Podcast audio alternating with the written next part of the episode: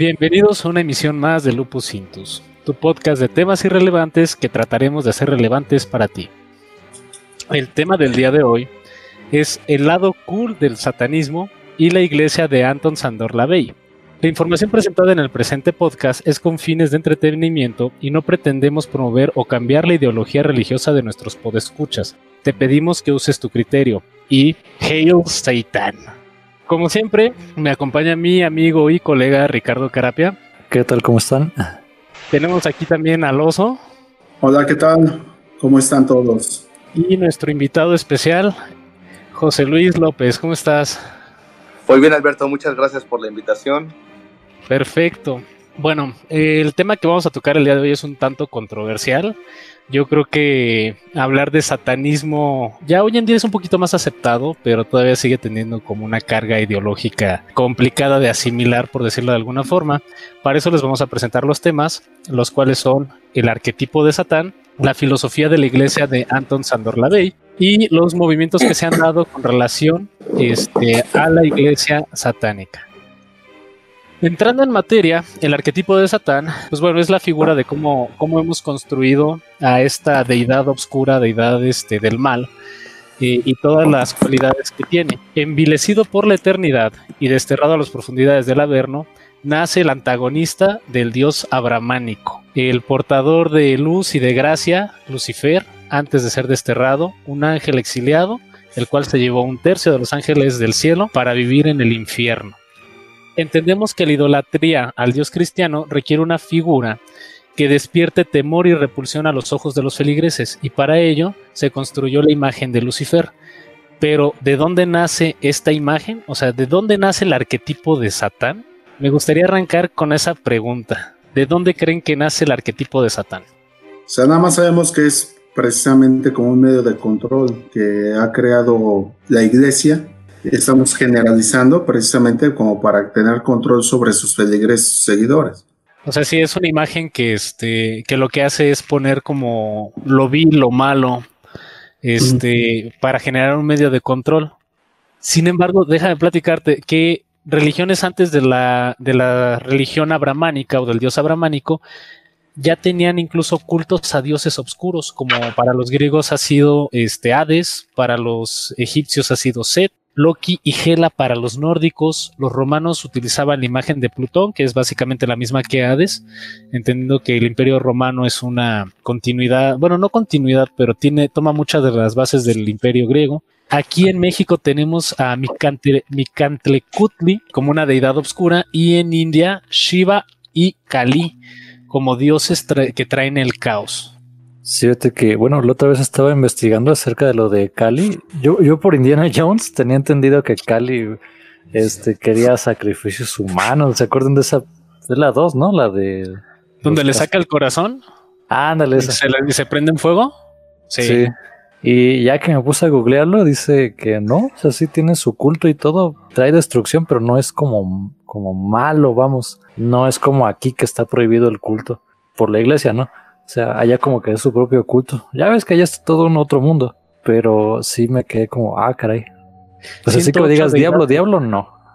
No, tienen 108 deidades en la India. Si bueno, hasta donde yo sabía eran 108 deidades. Yo creo que de cuando leí ese artículo a la fecha, ahorita ya se han sumado algunas cuantas más. Se ha multiplicado ya. Se ha multiplicado. Bueno, generalmente la, religión cristiana es una religión deísta, vamos a entenderlo como una religión deísta. Y como todas las religiones deístas requieren este un rito y un culto hacia la figura máxima de esa institución, que en este caso vendría siendo Dios, como lo conocemos. Y lo que, eh, bueno, para, para marcar una contra, rendirle culto a la antípoda de Dios sería adorar a Lucifer lo cual se considera una de las graves ofensas este, dentro de la religión cristiana. Eh, ¿Por qué? Porque se está marcando una tendencia a glorificar la parte contraria de Dios. Y recuerden que uno de el primer mandamiento dentro de la religión este, cristiana, o bueno, dogmática cristiana, es adorarás a Dios sobre todas las cosas. Fíjate que me quedé pensando que desde la pregunta anterior, Así que como el fenómeno Internet Explorer. Este, hasta ahorita pienso Satán es como ese, este, como esa figura, ¿no? Que se hizo para cuando no tienen a alguien a quien culpar. Digo, con respeto para la creencia, ¿no? Pero cuando no se tenía alguien a quien culpar, pues se hizo esta figura, ¿no? Que bueno, o sea, este, los, los humanos somos mucho de eso, ¿no? De, de siempre buscar un culpable. Un culpable por nuestras desgracias, un culpable por nuestra mala suerte, por lo que nos pega y este culpar a, cosas inmateriales, así como el clima, es muy, muy aburrido, ¿no? Entonces inventamos eh, figuras que tienen conciencia y decimos es que hay que combatirlo, ¿no? Y fíjate que lo, lo, dices bastante bien, Richie, porque uno de los preceptos sería que el bueno deja de ser bueno sin el malo, ¿no? Entonces, uh -huh. si ya creamos un Dios benevolente dentro de la religión cristiana, de la religión católica, debe de tener una contraparte, ¿no? De lo que nos, nos separamos. Y esta contraparte es Satán. ¿Pero dónde viene Satán? Satán viene del, del vocablo árabe antiguo Shaitán, que significa adversario o enemigo al que hay que vencer. Entonces, siguiendo esta lógica para decir que Dios es bueno es porque necesitamos una deidad que sea lo opuesto. Sin embargo, para construir esta deidad tenemos que basarnos en qué es lo que, qué es lo que otras culturas tienen que ver para este para marcar a sus enemigos o para marcarlo como la parte contraria de lo que vendría siendo lo bueno. O sea, vamos a profundizar en la idea. Si yo digo que yo y los míos somos buenos, quiere decir que hay otros allá afuera que son los malos. ¿Estamos de acuerdo ahí?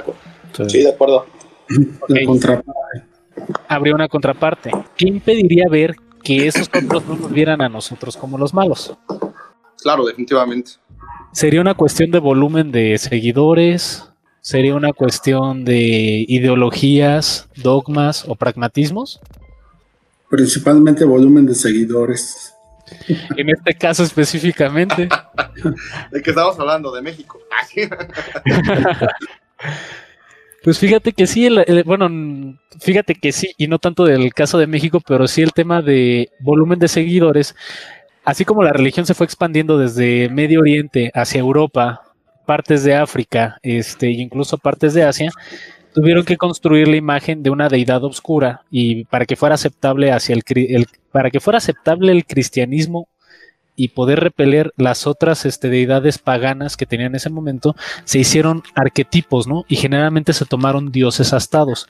Si nos vamos al norte de Europa, vamos a encontrar al Krampus, que es como el anti-Santa Claus. No sé si han visto la imagen del Krampus. Sí, claro. Es, es, el clásico viejo del costal prácticamente que secuestra niños y se los come. Sí, y se los lleva, este, se los lleva cargando para comérselos, ¿no? O sea, aquí si el niño se porta mal, se lo comen. Y hoy en día la Navidad es si el niño se porta bien, le dan un regalo. No hay un castigo para los malos, pero antes sí había un castigo para los malos. Entonces de ahí se toma una primera imagen como de Satán. Dentro de las deidades este, griegas se utilizaron dos, a Moloch y a este Pan, al dios Pan. El Pan es el sátiro, ¿no? Y yo creo que este dios toma como muchas, este, muchas imágenes, o más bien, ofrece muchas imágenes para hacer el arquetipo, el estereotipo de Satán, ¿no? Patas de cabra, cuernos en la cabeza, barbas largas, y una de las atribuciones de Pan o de los sátiros es de que provocaba locura a quien lo veía a través de una flauta que al momento de tocar la flauta la música era tan demencial que generaba o, o, distorsionaba el pensamiento de la gente. Entonces esa también es una de las atribuciones que se le dieron a, Satán, el tema del no tanto de la locura sino el de perder tu voluntad al estar en su presencia. Moloch es una deidad más con cabeza de toro al cual se le atribuyen sacrificios este, humanos o sacrificios más expresamente de niños cosa que también vamos a ver más adelante con el tema de, de, que si hablamos de cultos y ritos satánicos, yo los vi sacrificar una cabra negra, un niño y una gallina. O sea, se empieza a hacer como este tipo de ideas de dogmáticas. Para lugar, regiones más de la península este, arábiga estaban los de jeans o genios que son realmente pues como entidades no tenían un cuerpo físico sino que eran como energía que te podía conceder deseos, pero a altísimos precios. O sea, sí, yo te voy a dar riqueza, pero ¿qué crees? Se va a morir este uno de tu primogénito. Eh, yo te puedo dar, este, te puedo volver eh, atractivo a los ojos de todas las mujeres, pero ¿qué crees? Este, vas a perder tu virilidad, vas a perder tu miembro reproductor. O sea, ese tipo de intercambios injustos Hoy los podemos ver. No, nada, nada, nada, no, no, no, eso no tiene precio. nada. Ese, ese tipo de, de, intercambios injustos fueron lo que marcó en la compra de almas. Yo te puedo hacer, eh, te puedo dar riquezas, te puedo hacer este atractivo a los ojos de todas las mujeres, te puedo hacer una persona de éxito, pero a cambio vas a, a pasar la eternidad en el infierno. Oye, Alberto, fíjate que este, cuando era más chavito yo, me acuerdo mucho que mi mamá me friqueaba, eh, ya sabes, cuando te están preparando para la comunión y, y todo eso, me acuerdo mucho que nos friqueaban con, con, con, esta historia. Digo, no sé si, si es historia, pues más bien es, es, dentro de la Biblia, creo que el Testamento Antiguo, ¿no? Este, en el Génesis 3 puntualmente, según yo, Ezequiel es el que nos habla de, de esta tentación dentro del Edén que le dan a, a Adán. Entonces me acuerdo Ajá. mucho de, de que eh, lo relacionaban justamente este, a imagen de Satán con una víbora. Ah, sí. Pero fíjate que estabas yo leyendo y, y más bien eh, era un serafín caído. Ves que hubo como una guerra medio rara, una rebelión más bien. Y entonces eh, Satanás eh, o, es totalmente diferente, o Lucifer es totalmente diferente a la víbora. De hecho, sí. por ahí hay una explicación que es un serafín caído y que justamente serafín en hebreo o en, en, el antiguo era serpiente. Entonces ahí es cuando Dios, según esto, lo, lo castiga y lo destierra y, y, para siempre va a estar arrastrándote en el, en el suelo y bueno, ahí nace como la, la mítica este, relación de, de, este, de los demonios con la serpiente o, o de Satán con, con, la serpiente. Entonces está súper interesante. Y este, pero sí, yo me acuerdo que me fricaba mucho en la noche y yo no me acordaba de una, una serpiente abajo de mi cama ¿no? por portarme mal. ¿no? Y me acuerdo que ya tiempo después, con, con, toda esta indagación en el tema, por ahí eh, daban como mucho simbolismo al árbol, a la manzana, que la mujer fue quien abrió primero, eh, vamos, la, eh, ¿qué se puede decir? Como, como la voz y que hoy, gracias a ese Dios, eh, que sigue siendo parte del patriarcado y no quiero escucharme eh, extremista, solo como fundamento contextualizado, que justamente por eso ahora tiene tanta represión, ¿no? Por el hombre, porque fue la que ofreció la manzana, que es como la simbología del conocimiento, ¿no? Es lo que se merecen. Cálmate, oso. Fíjate que está, está interesante. El, bueno, en la, la Divina Comedia eh, dicen claro. o citan que la, que la entrada al infierno hay un, un, letrero que dice: Te obligaremos a reptar para entrar al, al reino de la oscuridad. Y que por eso son puertas bajas. Y reptar en el sentido igual como la, la serpiente, ¿no? Como la serpiente. Entonces, este, sí hay un montón de simbolismos. Después, este, vamos a hablar también del caduceo, ya cuando toquemos la figura de Baphomet. El caduceo es esta imagen griega de dos serpientes entrelazadas en un bastón. Ah, claro. Que termina... De la salud, ¿no? Según yo. No ahorita, sí, ahorita se interpreta ya como, como de la salud, pero tuvo en algún momento su connotación negativa por el tema de que, de que se veían dos serpientes, ¿no? O sea, y, y claro. de hecho que Satán tenía un caduceo. Se habla, bueno, no Satán, perdónenme, Lucifer. Hago la distinción porque cuando hablamos de la figura del, del, de Satán o de Lucifer, Lucifer es el serafín y Satán es el adversario ya cuando es desterrado. Y sí, se habla de una, de una rebelión. ¿Por qué? Porque Lucifer se sintió o vio que tenía mayor potencial al que Dios estaba dando, ¿no? Pero también aquí hay un paralelismo con el mito de Prometeo, porque cree, se, se da una segunda claro. interpretación. Y también hablando de la tentación, donde realmente lo que hizo Lucifer fue entregar no una tentación a una manzana, sino dio el origen de la conciencia hacia la mente de Adán y Eva. Y este, pues obviamente esto genera repercusiones en cómo, en cómo alteró él la obra de Dios. Hay un paralelismo en el mito de Prometeo, porque Prometeo es el que le lleva el fuego y entendamos el fuego no como, como el elemento, sino el fuego como el despertar de una conciencia. Y la manzana de Adán y Eva también era el despertar de una conciencia, alterando la imagen de, de, la creación divina. Y empiezan como los conflictos, ¿no? Donde eh, Lucifer cree poder llevar a la humanidad a otro destino, a un mejor destino que el que le estaba dando Dios. Y por ende, pues se hace una rebelión en el cielo, del cual este lo destierran a él con un tercio de los ángeles y cae en el infierno, ¿no?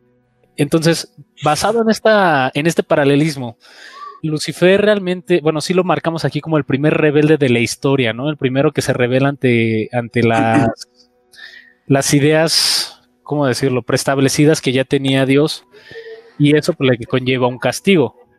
Eh, la imagen de, de Lucifer en este caso sería como rebelde, como traer la conciencia, ¿sería buena o sería mala? Sería revolucionario, muchacho. Sí, justo.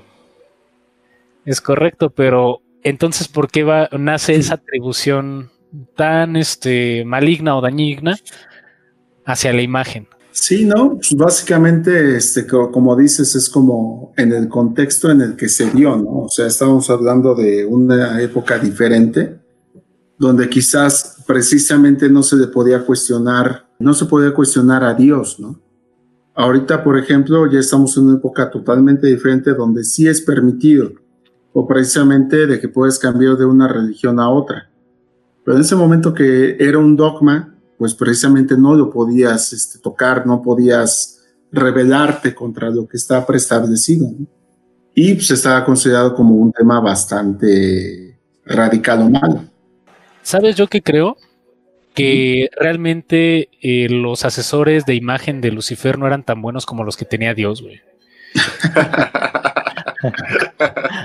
Ahí sí le comieron el mandado, ¿no? Fue una mala campaña de marketing, una mala campaña de publicidad. Se la adelantaron y pues obviamente eh, la imagen del rebelde en ese tiempo no, no tenía cabida, no tenía lugar. tal cual. Tal vez le ganó por un margen muy, muy chico, ¿no? De la votación. Pues ni tan chico, güey. Dios se quedó con dos tercios, Satanás con uno. bueno, sí.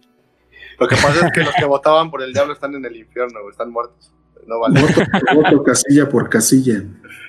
Vamos a convertir un podcast de religión en un meeting político. No por nada le apodaron el adversario.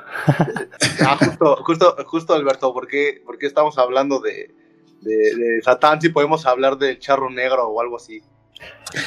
Ah. ah, bueno, pues se habla también de que el charro negro es el charro negro y el Catrín en la cultura mexicana. claro, claro, sí es cierto. Es, es una diablo. representación del diablo, ajá. Sí es cierto. Sí, y como, como esa representación, este, hay varias. O sea, si tomamos así como se construyó la imagen específicamente del diablo que hoy conocemos, o sea, podemos encontrar, primero principal, cuernos, ¿no? O sea, dioses, dioses astados, ¿no? Que deben de tener cuernos. ¿De dónde nacen los cuernos? O sea, ¿de dónde nace? Bueno, sí, de la cabeza, ya sé. ¿De dónde nace la idea de los cuernos? Perdón. ¿Quién está casado? Ah, es cierto. Sí, pero, de- pero la idea, perdón, es que lo dije mal. la idea del, de, de un dios, o bueno, de un demonio cornudo.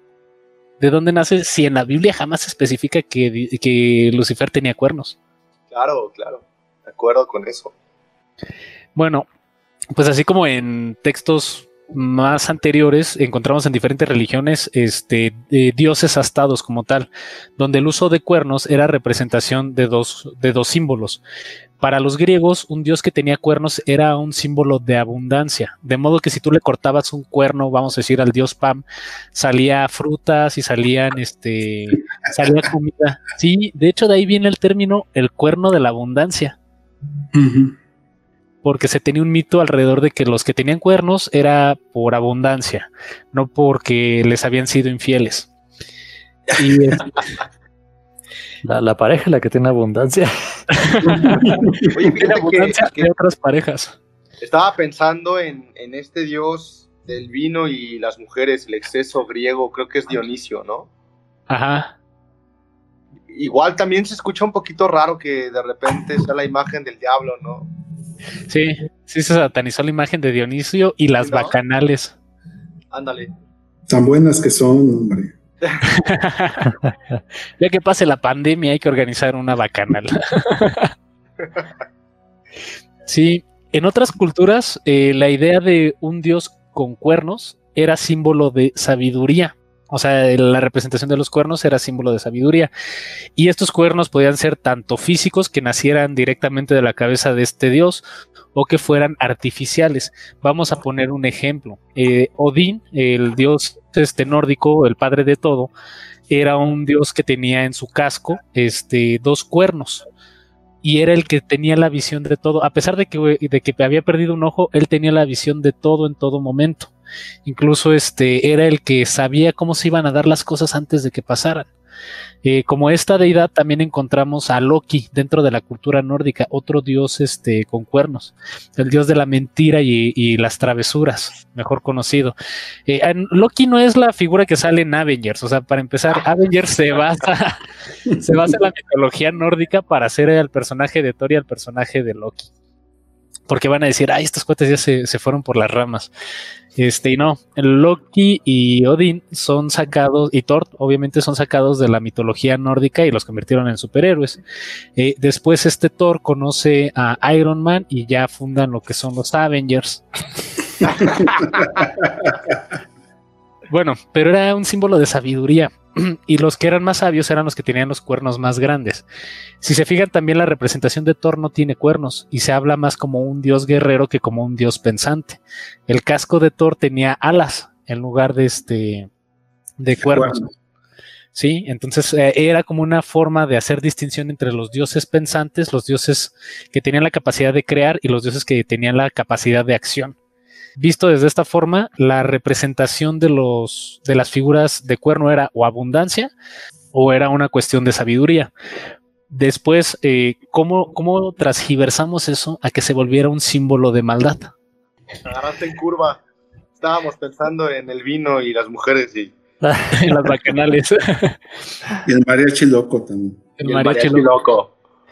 Bueno, la idea, la idea de que el, uso de cuernos fuera malo es porque incitaba al pensamiento, incitaba a la sabiduría, generaba cuestionamiento.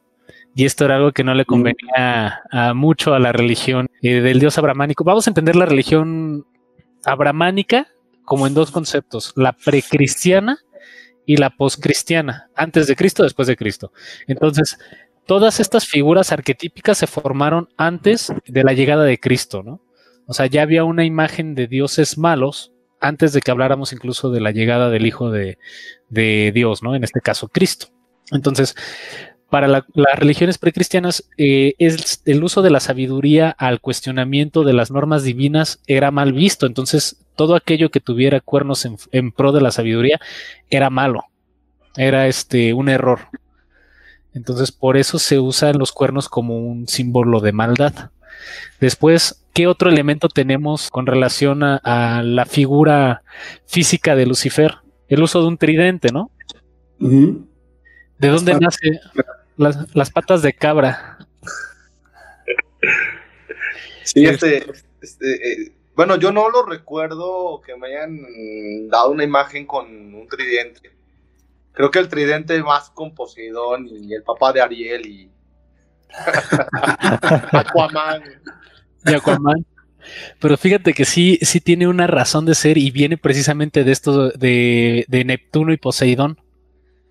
Porque el tridente lo que simbolizaba era la capacidad de traer grandes calamidades a la humanidad desde el mar, desde las profundidades del mar. Entonces, eh, haciendo una traspolación, el diablo podía traer grandes calamidades a la humanidad y pues necesitamos una herramienta que le ayude a hacer eso, ¿no? Pues cuenta ya con un tridente. Entonces ahí se va componiendo otra vez la imagen del adversario, ¿no? Ya no solamente es un güey inteligente, también tiene la capacidad de mandarte un huracán. O de picarte aquí a... o nomás picarte las costillas. sí. Pero no necesita un tridente, tiene un botón rojo, ¿no? Que lo picaba y te pasaba algo mal. y te caías. Entonces le decía. Ay, caías del diablo. sí. Bueno, pues todos estos simbolismos han, han, creado como la imagen eh, que hoy tenemos o con la cual hoy identificamos a, a Lucifer o a Satanás.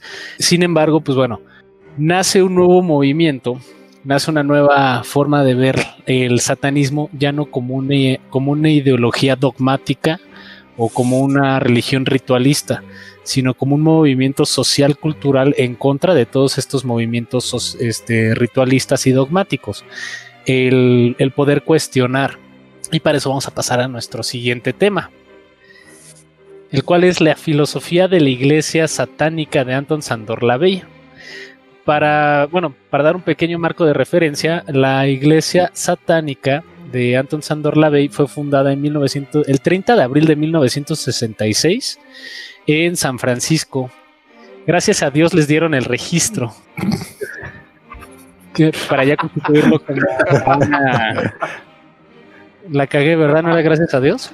¿Te imaginas este cuate, ¿te imaginas este cuate terminando de, dar de registro allí su movimiento y exclamando, gracias a Dios me dieron mi licencia? le, dice al, juez que le dio su registro, Dios se lo pague. ¿Cómo, se ve que Anton, bueno, Anton Lavey no era mexicana, ¿no? Porque todos, todos, no importa que usamos esa expresión, ¿no? Sí, sí, de hecho, este, yo creo que hubiera sido muy botana, ¿no? Que, este, que cerraran la, eh, el juicio para darle el registro pidiéndole que pusiera la mano sobre la Biblia y diciéndole que jure decir la verdad y no da más que el estilo. Bueno, obtienen el registro de la primera iglesia satánica moderna y nace como un movimiento de contracultura y una parodia a la iglesia católica donde cuestionan los principios de no no puedes cuestionar a la autoridad o no puedes este, rebatir la palabra de Dios. Todo lo contrario, para la iglesia satánica, la sabiduría representa eh, poder dentro de la humanidad. Tienen de hecho unas nueve declaraciones, las cuales son muy interesantes, ahorita las vamos a abordar pero ellos dicen que Satanás es la representación de la sabiduría de la humanidad en la tierra y que la ve y, la ve y culpa al cristianismo eh, de reprimir el pensamiento de las personas y generar ignorancia. La iglesia satánica promueve el pensamiento propio y la búsqueda del conocimiento. Hay quienes eh, bueno, especifican que la Biblia satánica que escribió este Lavey es como un libro, es como el mejor libro de autosuperación, ¿no? O sea, tiene como una, una especie de códices y de ideas que te llevan a ser una mejor versión de ti mismo. Oye, eso me suena a, a, los motivadores que están por Tech Talks y esas cosas. De coaching coercitivo. Están parados. O Barba de Regil con su positivo tóxico. sí. Para que veas que sí tiene seguimientos, seguidores, perdón. sí, pero sí, fíjate que la Biblia satánica de Anton LaVey también está constituida en libros como la Biblia, ¿eh? O sea, sí tiene una parte donde se hablan de las normas morales y la forma de interacción entre los, bueno, o sea, entre su culto. Es que no sé si está bien decirle culto o doctrina si realmente no es una religión dogmática, sino es como una filosofía pero sí hay como preceptos morales con los cuales se pueden dirigir. Tiene una historia de, de vamos a decir, como el Antiguo Testamento, que tiene el Éxodo y que tiene este libro de los Reyes, bueno, eh, también tiene una historia sobre cómo se formó el satanismo, eh, tiene un libro de revelaciones que no es otra cosa, o sea, no es un libro que habla sobre el, fin de los tiempos y que vas a ser juzgado por entidades superiores a tu comprensión, sino más bien el fin de los tiempos es el fin de cada persona. O sea, sí vas a llegar a un declive. O sea, ya más a lo individual, no a lo colectivo.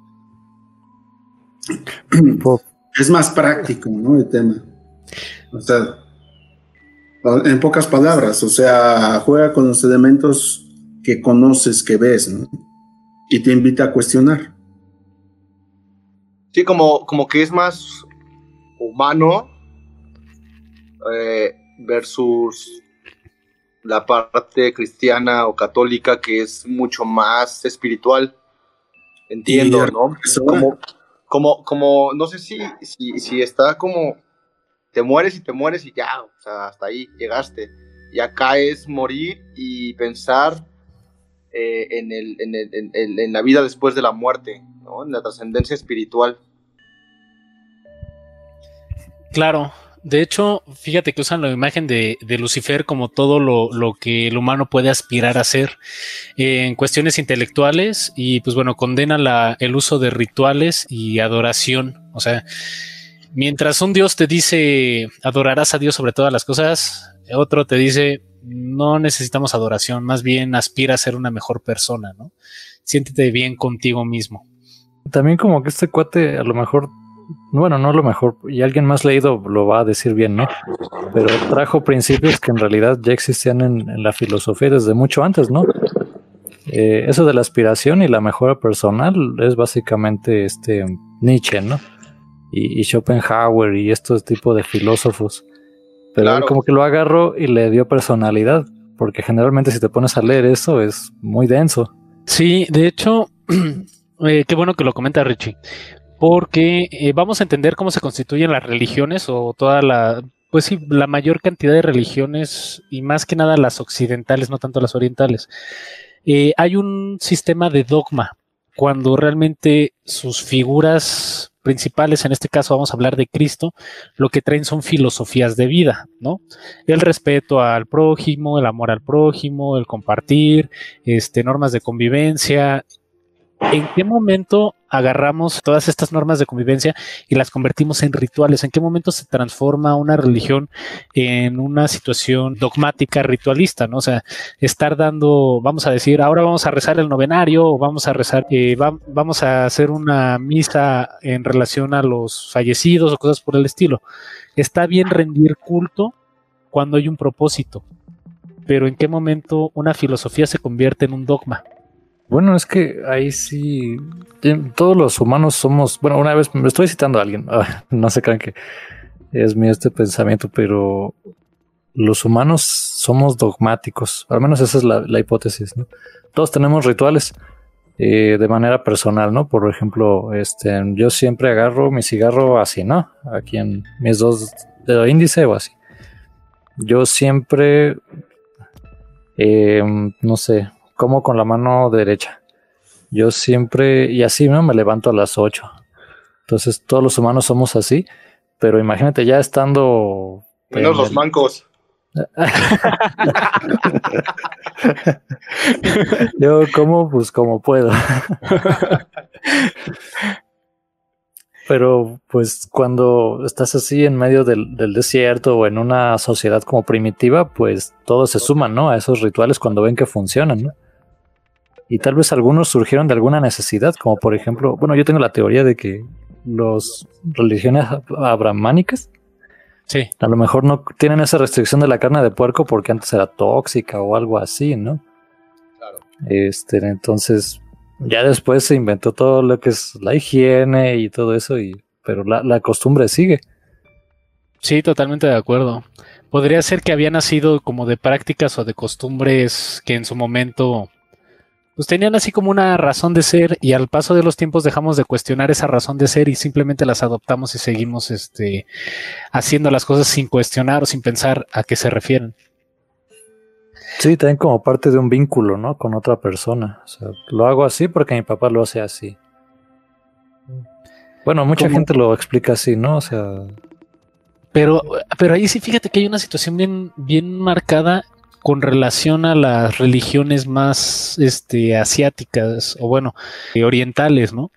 Si te fijas, el budismo lo que trae son el precepto de, bueno, son los sutras y los mantras, ¿no?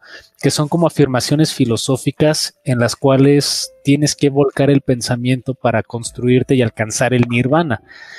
Y la gente ve este tipo de, de cuestiones como de, es que hay que ayunar para alcanzar la espiritualidad. Cuando lo que pasó realmente es que Buda se quedó meditando abajo de un cerezo durante tres días y durante esos tres días no comió. El ayuno no fue una situación eh, que él dijo, ah, es que para alcanzar el nirvana tienes que ayunar. No viene expresamente ninguno de los otros ni de los mantras del budismo. Simplemente fue una situación que se dio y la gente lo tomó y lo adoptó así como, ah, sí, es que para alcanzar eso lo tienes que hacer. ¿De dónde nace esta eh, esta mala interpretación, ¿no? O sea, yo creo, yo creo que como lo abordamos en, el podcast de, de la cultura de la cancelación, nos cuestionamos muchas, o sea, nos cuestionamos muy poco los eventos y los hechos y aceptamos el todo por la parte. O sea, terminamos aceptando las cosas como son en lugar de cuestionarlas y ver cuál es el punto de raíz por lo que se hace. Simplemente reaccionamos. Pero quizás se fueron generando por un tema de fanatismo. O sea, que se, se, pierde la y pues bien empiezan a, digamos a intervenir otros otros temas como la cuestión política, la cuestión de control, la cuestión de, del manejo de miedos y de ahí también el tema del fanatismo, ¿no? Yo soy mejor cristiano que tú. Eso no es cierto, yo soy el mejor cristiano de todos. Ah, ya lo sabemos, pero... ¿Tú? pero precisamente es eso, o sea, ver quién reza más, quién este, hace el mejor ayuno, etcétera, etcétera, ¿no? Pero creo que sí es parte de un fanatismo mal entendido, ¿no? O sea, que vas generando ese tipo de dogmas, los vas eh, exagerando. Hasta, pues, por ejemplo, ahorita lo que vemos, este, bueno, ahorita ya no lo he visto tanto, pero el tema de las gentes que va de rodillas en alguna peregrinación hacia algún santuario, ¿no? que se lacera, se golpea, pensando que de esa manera va a alcanzar, pues, indulgencias, no sé cómo le llaman en la religión. Ajá, este, o simplemente, pues, como pagar un favor que sienten que Dios les atribuyó, ¿no? De que porque nació bien mi hijo, que porque se viene en un, conseguí un trabajo, etcétera, ¿no? Pero sí es una radicalización de, precisamente del pensamiento. El fanatismo como el creador de la doctrina, me gusta ese concepto. Porque sí, eh, una persona que llega a fanatizarse, no solamente estamos hablando de religión con tema de fanatismo, eh, incluso se puede dar en la cuestión del fútbol, ¿no? Cuando te vuelves fanático de un equipo, dejas de cuestionar las decisiones eh, que está tomando el equipo y todo lo, tomas como es bueno, es en pro del equipo, esto está bien. Eh, el fanatizarse con, por ejemplo, alguna, la cultura pop, eh, las películas, es también como marco de debate, ¿no?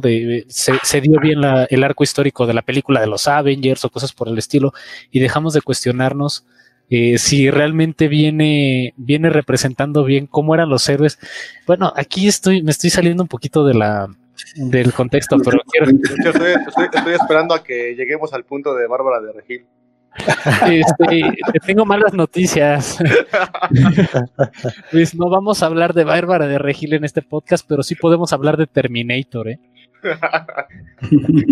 De Terminator sí podemos hablar, de Bárbara de Regil yo creo que no. No, pero es que, por ejemplo, el tema de los Avengers, yo luego veo a algunos de mis amigos haciendo mesas de debate y también ahí hasta sus streamings, que son bastante divertidos donde es que el final de los Avengers no está bien porque no es canon, no es lo que venía en el cómic, lo modificó el director. No, pero es que sí está bien porque es la visión del director. Y dices, estamos discutiendo el final de un cómic, el final de una película. O sea, literalmente estamos dejando de cuestionarnos lo que es realmente trascendente en esta vida. o ya se volvió trascendente el final de los Avengers. Que por cierto, a mí sí me gustó, ¿eh? Es como dices, tienen un marco, ¿no? Tienen un marco en el que ya están las cosas y si no cuadran, de hecho yo creo que tal vez no, no tanto fanatismo, pero todos, ¿no?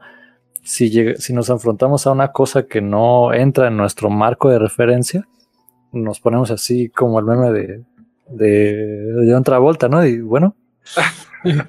¿Y de aquí a dónde?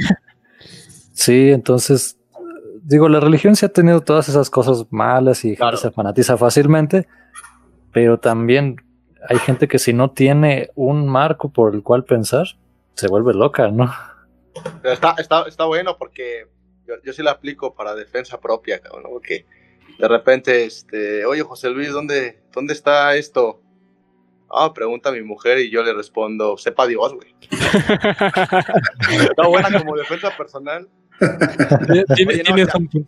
Y, ya fuera de, ironía, la verdad es que muchas veces creo que la gente eh, o la mayoría de nosotros, para no hablar de fuera del, problema, si es que es un problema lo que estamos viviendo, eh, eh, damos explicaciones fantásticas ¿no? en algo que no, no controlamos. Y creo que va muy de acuerdo con el comentario de Ricardo, donde decía justamente que el humano pues ya es este, dogmático por, por ser humano. Entonces a veces eh, las cosas que no podemos explicar se lo atribuimos a, Dios, ¿no? No es que esté mal, no es que esté bien, digo, ahí cada quien genera su propio punto de vista en casita, pero es todo bien en casa, por cierto. pero pero eh, sí, justamente es esto de pasa algo y bueno, eh, atribuimos o hacemos esta coloquial expresión de solo Dios sabe por qué pasan las cosas, los tiempos de Dios son perfectos. Y creo que al final del día a la mayoría de nosotros le funciona no dar explicación cuando las cosas salen fuera del marco del contexto. Entonces, la próxima vez que escuches a tus amigos hablar del final de Marvel, dile, así Dios lo quiso, cabrón. sí. Nuestro señor Stanley, así lo quiso. es correcto. pues bueno, a diferencia de las religiones este, deístas, la religión de Anton LaVey o la, iglesia satanista de Anton LaVey usa la imagen de Lucifer como un arquetipo, no como una cuestión deísta. Eh, más bien es una filosofía que busca la mejora continua y la asertividad. Busca crear este, la mejor versión del ser humano y quitarle responsabilidad a eventos o a seres vamos a decirlo, celestiales o imaginarios en algún otro diario colectivo eh, sobre los eventos que pasan, que, que le ocurren al hombre en la vida. O sea, si te pasó algo, hay un responsable y el responsable, pues bueno, puede ser tú o puede ser que alguien realmente te buscó para hacerte algo malo, ¿no? No es voluntad de Dios. Entonces ahí también como que, que golpea un poco la idea de libre albedrío en el sentido de que las cosas, bueno, no, no el libre albedrío, pero sí el si Dios quiere, ¿no? La predestinación, ¿no? Que le llaman. Es correcto. Con esto les podemos decir a los gringos que su eh, destino manifiesto, no, su, su destino manifiesto, no, no fue dictado por Dios, güey. Ustedes están haciendo un desmadre de lo que quieren. sí.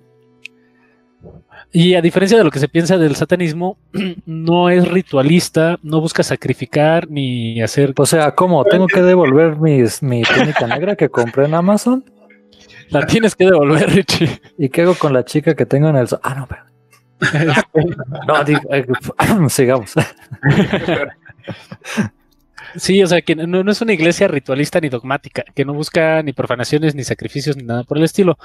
Eh, más bien, eh, la iglesia satánica se constituye bajo pilares, bajo unos valores que son pilares de su pensamiento, que es la indulgencia, el orgullo, la justicia y el respeto puestos estos preceptos ya no suena tan satánica la iglesia satánica, ¿no? O sea, si estamos hablando de indulgencia, pues es perdón, ¿no? Si estamos hablando de orgullo, pues es de que también te sientas bien con quien eres. Eh, justicia, pues obviamente es uno de los valores rectores de, la, de las sociedades modernas, ¿no? Y respeto, pues es la forma en la que nos dirigimos o nos debemos dirigir hacia los demás. Para esto, Anton LaVey hizo nueve declaraciones de este, la iglesia satánica, las cuales se las voy a leer tal cual. Satán representa la complacencia en lugar de la abstinencia. Satán representa la existencia vital en lugar de los sueños espirituales.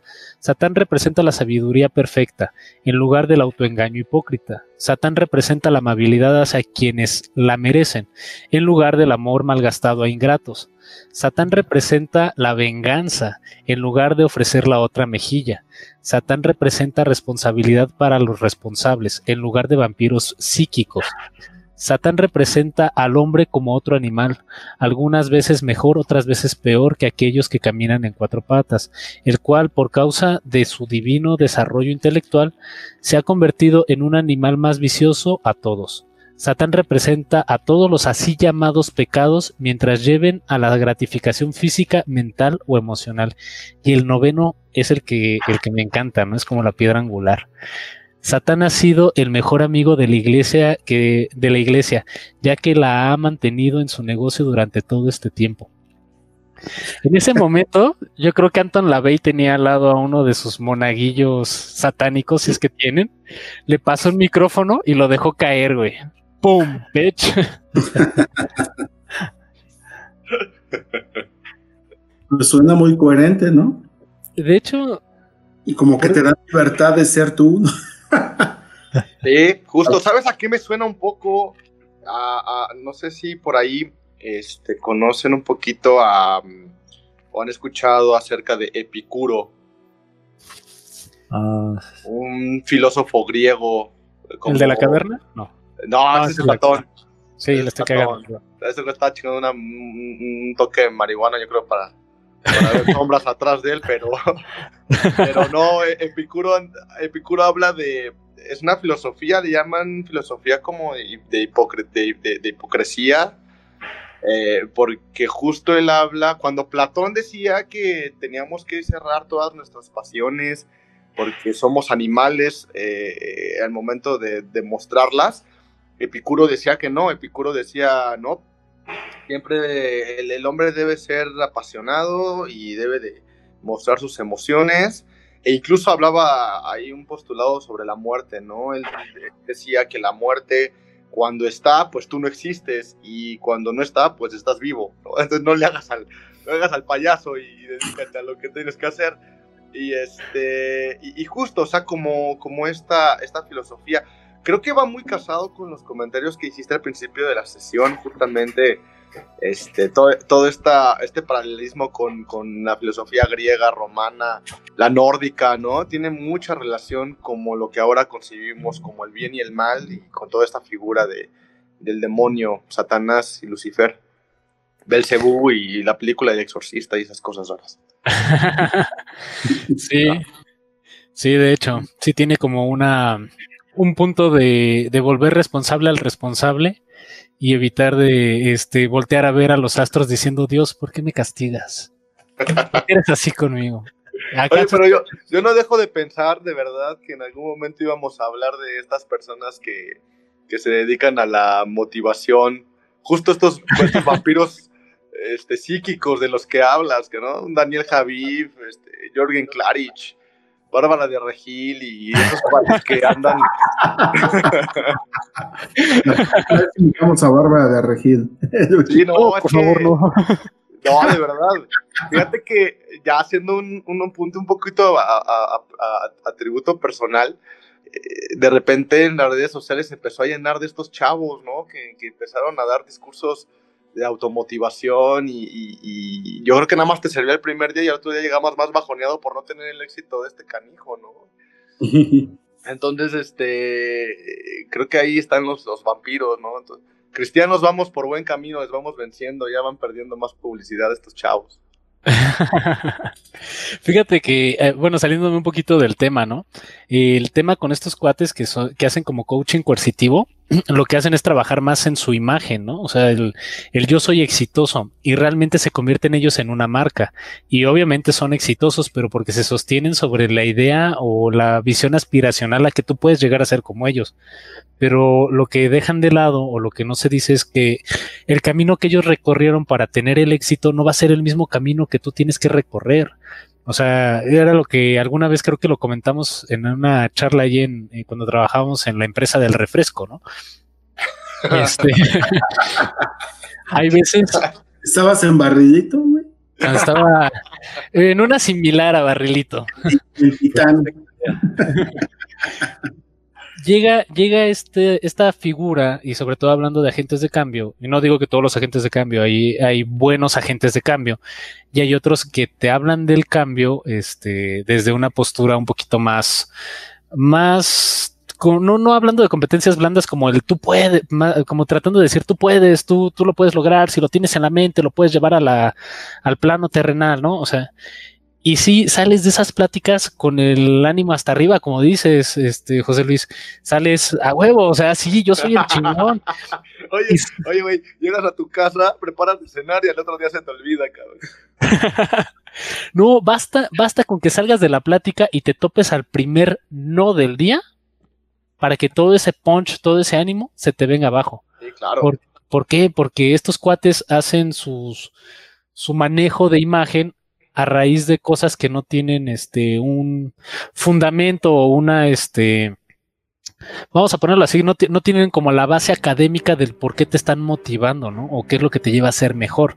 Entonces se queda nada más en un discurso de tú puedes y no en una raíz, este, vamos a decir, tanto psicológica como académica de, de una visión de empuje y de, eh, de, orientarte a un resultado. Solamente te venden el cascarón. Claro. Y es que fíjate que lo, lo, comento porque acabas de dar, de todo lo que estuvimos platicado, acabas de dar un punto muy importante, que justamente dentro de la iglesia satánica no es que adoren como tal a, a, al diablo, sino que buscan adorar al propio humano. Por lo, que me, por lo que me estás dando a entender ahorita con toda esta charla, es que buscan una adoración al, a la propia humanidad, al conocimiento y al saber. Entonces, eh, por eso salió como, como el punto alterno, pero pero bueno, pues al final este es un punto muy, muy, muy relevante hablar de, de, esta rebeldía, porque pues siempre, mira, como acabas de decir, los agentes de cambio, sea para cual sea el, el, entorno de vida, siempre va a generar un problema, siempre, siempre va a haber un antagonista y hasta nos vamos a mitología griega y siempre va a haber antagonistas y este, y este antagonista siempre pues, te va a hacer la vida pesada, ¿no? Y mientras tú estás con tus ideales de cambio, pero a la vuelta de la esquina, ¿quién te dice que tus ideas son realmente de cambio, ¿no? Y que tú eres el bueno. ¿no? Y a veces te pones en esta postura de bueno y en realidad te están viendo mal. Entonces sí es un, sí. un dualismo ahí medio, medio interesante que, que, podemos hacer una, una reflexión en, en todas estas situaciones de vida, la neta. Sí, totalmente de acuerdo uno de los conceptos que más me interesó dentro de la iglesia satánica de Anton LaVey es la utilización de la imagen de Satanás como un símbolo arquetípico en lugar de una deidad. O sea, ellos no, no utilizan al diablo como, como, para rendir culto y dar misa y, y, leer este evangelios y pasajes bíblicos, sino más bien es como una imagen de un rebelde al cual este lleva a cuestionar los principios de otras religiones que se consideran incuestionables, ya que no es un culto, más bien es una filosofía. O sea, se considera el, satanismo más como una filosofía de vida, que era lo que decíamos. O sea, casi todas las religiones del mundo parten con un precepto filosófico y terminan convirtiéndose, eh, como bien dijo el oso, primero en una cuestión de fanatismo y después en un dogma. Eh, el movimiento es un movimiento de contracultura que toma elementos de pragmáticos eh, sobre el materialismo, la defensa propia y la responsabilidad, y se centra en la vida terrenal más que en las ideas de una existencia después de la muerte. O sea, para el satanismo, si ustedes estaban pensando meterse en el satanismo por decir, güey, ya me voy a morir y muriendo me voy al infierno, le tengo malas noticias. Les tengo malas noticias. No, no se van a ir al infierno. Se acaba la existencia para el satanismo nos contempla como animales más, y de hecho así lo dice tal cual en, sus nueve, en sus nueve declaraciones, ¿no? Que es un animal que es distinto a los animales cuadrúpedos en algunos casos. Eh, sí, eh, marca como el fin de una existencia. Eh, no hay vida después de la muerte y los actos que hagas aquí en la tierra se quedan aquí en la tierra. Por eso el ser bueno, el ser responsable de tus actividades, el ser consecuente con, tus ideologías, el respetar a los otros, deben de permanecer aquí en la tierra. Si alguien es este malo contigo, entonces sí debe de tomar responsabilidad y como decía literalmente el tema de la venganza, no incitamos a la venganza, pero eh, buscar que esa persona se haga responsable de sus actos y que pues bueno, sea juzgado. O sea, al final de cuentas también el satanismo habla de justicia como tal. Creo que es una religión más humana. Más bien se me hace que, que ahorita encontramos el autor del humanismo, pero se me hace que, el, se, que el se aventaron ahí. Sí, se aventaron ahí una guerra entre los humanistas contra los teocentristas, cabrón, y no tenemos forma de llamarle esto en el siglo XXI, pues pon una iglesia católica y otra eh, satánica, cabrón. sí, puede ser, puede ser pero sí nace como una iglesia, como lo, como lo dijimos, ¿no? Es como una parodia de las religiones este, eh, dogmáticas, deístas. Y por eso, pues también, para ilustrar cómo se da la separación entre estas, vamos a citar los, diez, los 11 mandamientos cristianos y los 11 mandamientos satánicos. Y van a decir, ah, cabrón, este güey le puso un mandamiento más a los 10 mandamientos cristianos. Y no, no le estoy poniendo un mandamiento más. Eh, si ustedes han si ustedes buenos cristianos han leído la Biblia, sabrán que hay un pasaje donde Cristo les habla a sus doce discípulos y les dice, eh, escuchad mi palabra, pues un mandamiento nuevo traigo. Y les da el onceavo mandamiento, el cual este, lo conocemos como no chinguéis la madre. No, no es cierto. Pero lo más, lo más acercado posible. Vamos a citar los once mandamientos cristianos tomando el que trajo Cristo. Y bueno, el primero dice, amarás a Dios por sobre todas las cosas. No tomarás el nombre del Señor, tu Dios, en vano. Oye, Paul, ¿no estaría chido que de repente te aventaras uno, uno de Dios y uno... Y uno de... ¿Uno satánico? De Satán, güey, ajá. Ahí, Ah, ok. Para, va, para va, va. debate. Va, me late. Uno de Barba de Regil contra Jorgen Klarich y estos cabrones. Va, empezamos por el, el primero, el primer mandamiento de la, de la religión cristiana y después me voy con el satánico. Primero cristiano, después satánico. Amarás a Dios sobre todas las cosas. Primer mandamiento cristiano. En el satánico, no des tu opinión o consejo a menos que te sea pedido. Pero si no tienes nada mejor que decir, cállate, cabrón. Cállese. Ay, En por pocas favor. palabras. no tomarás el nombre de Dios eh, en vano. El de la iglesia satánica dice, no cuentes tus problemas a otros a menos que estés seguro que desean oírlos. Santificarás las fiestas. Bueno, ese sí, güey. Ese sí, hay que seguir echando desmadre, güey. El satánico dice, cuando estés en la, eh, cuando estés en el hábitat de otra persona, muestra respeto, o mejor no vayas. El cuarto mandamiento cristiano, honrarás a tu padre y madre. Cuarto satánico.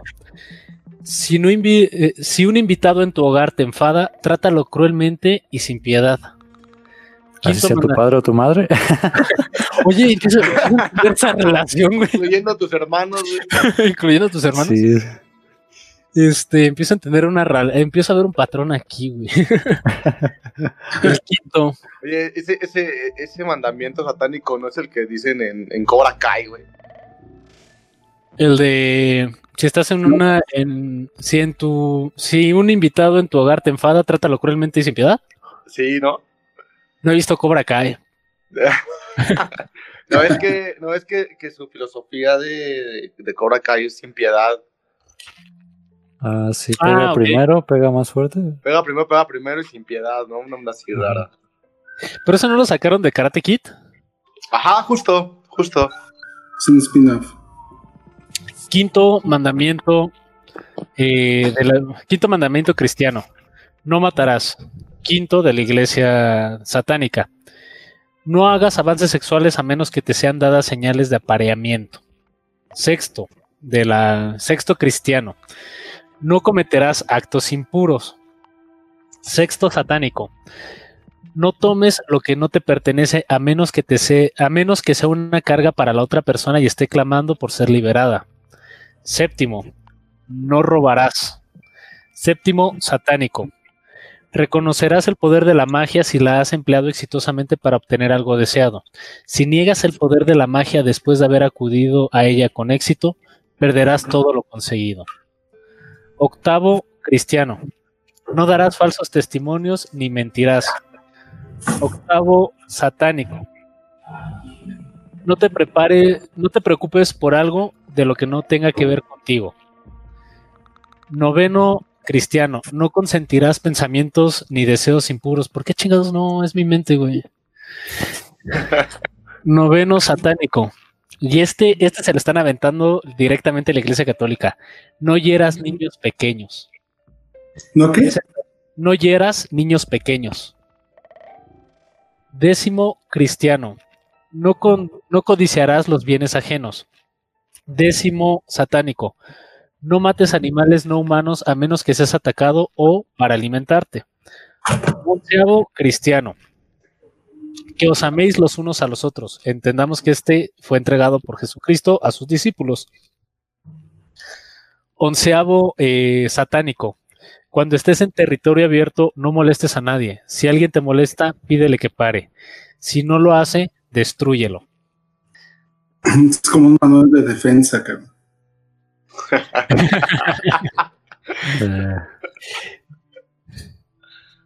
Pues Destruyelo con tu rayo láser.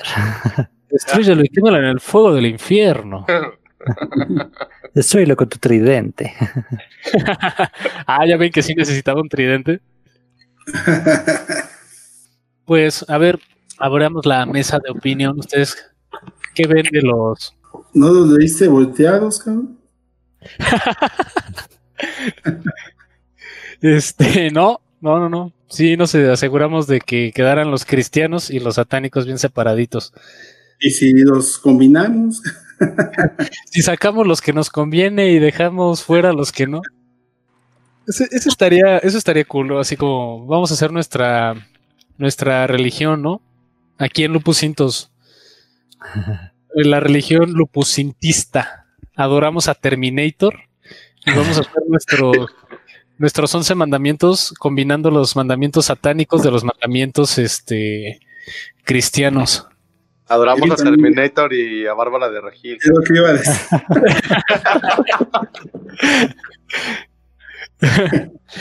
Pero a ver, este, ¿qué opinan de los mandamientos satánicos? De los cristianos, pues ya, ya los conocemos. Ya los hemos. Eh, bueno, todos aquellos que hayan ido a clase de catecismo, afortunadamente eh, yo no estoy bautizado, mi mamá eh, vio innecesaria esa parte, yo nunca fui a clases de catecismo ni de religión. Por eso puedo, o sea, me encanta abordar estos temas, también el budismo, también este, el satanismo, el cristianismo, también hemos hablado del, del judaísmo ahí en, en charlas más de sobremesa. Pero ustedes qué opinan? Eres un apóstata. No, soy Paul. Pues sí, yo creo que, o sea, como dicen, ¿no? Los, los cristianos son un poco más platónicos, ¿no? Son idealistas. Y los satánicos, obviamente, son la escuela contraria, ¿no? La más materialista, aristotélica. De actúa según la situación, pero no seas culé. ¿No? Más o menos. Pues. Honestamente. ay, sí. No, mira, como, como, como buen hijo de, del catolicismo, pues mira, eh, abre, abre la, la cabeza, la mente, estos, estos postulados, definitivamente. Hay, hay todavía, yo creo que para poder descubrir el hilo negro de todo esto, que igual ni hay, ni hay, ni hay hilo negro, pero, este, pero para poder hablar realmente de todo esto, yo creo que hay que irnos hasta, hasta, hasta la base, hasta el nacimiento de la religión. Me queda claro que mucho de la religión católica cristiana se escucha a la prohibición del deseo, de las pasiones, de las pulsiones, por el contrario de la satanista, ¿no? Que es eh, libérate, sé tú mismo y ya, güey, ¿no? Y si lo vemos desde un lado un poquito más reflexivo, la verdad es que hay, hay cosas como el respeto, como la indulgencia, y hay otras tantas que no están tan padres hablar como la venganza, pero creo que va más con el estilo de vida de un humano, ¿sabes? Porque incluso te la ponen más fácil, porque pensar incluso en un idealista católico, pues puta, imagínate, es como una carrera que estás corre, corre, corre, no sabes contra quién, y aparte nunca llegas, cabrón, ¿no? Nunca llegas, o sea, te- tu meta es ser perdonado o llegar a esta gloria y, y, pues nunca llegas. Entonces se escucha, se escucha padre, güey, pero ya si lo ves en una, en una vida real, el de lástima Margarito, ya cuando casi gana. Ajá, justo, güey, ¿no? Es como tu entrega final y, y por el otro lado es, pues te mueres, te mueres, ya, güey, se va el recuerdo, eh, eh, lo material se queda aquí en, en- la vida terrenal y tú pasas a hacer nada, ¿no? Y creo que de cierta forma una, un, final así suena un poco más tranquilo, pero también en algún momento, Paul, este, Alfredo y Ricardo, en algún momento en, en- en una etapa de la universidad, este, pues ya es que te encuentras a muchos profesores bien marihuanos, ¿no? Yo nada más tengo una duda, ¿a qué universidad ibas? Pero una, este, o bueno, a lo mejor me, me- me- me expresé mal, Paul. Está bien. El programa, güey, de la universidad está bien marihuano, güey. Porque este, fíjate que una de las cosas que, que hablaban sobre el arte, porque en aquel entonces llevaba un, una pequeña introducción del arte, hablaban de, de lo que el hombre eh, al final, o el hombre final, ¿cómo le llaman? Sí, el hombre final, es decir, al final de sus días, lo único que le queda por pensar en su lecho de muerte es esto de trascender en otra vida después de la muerte.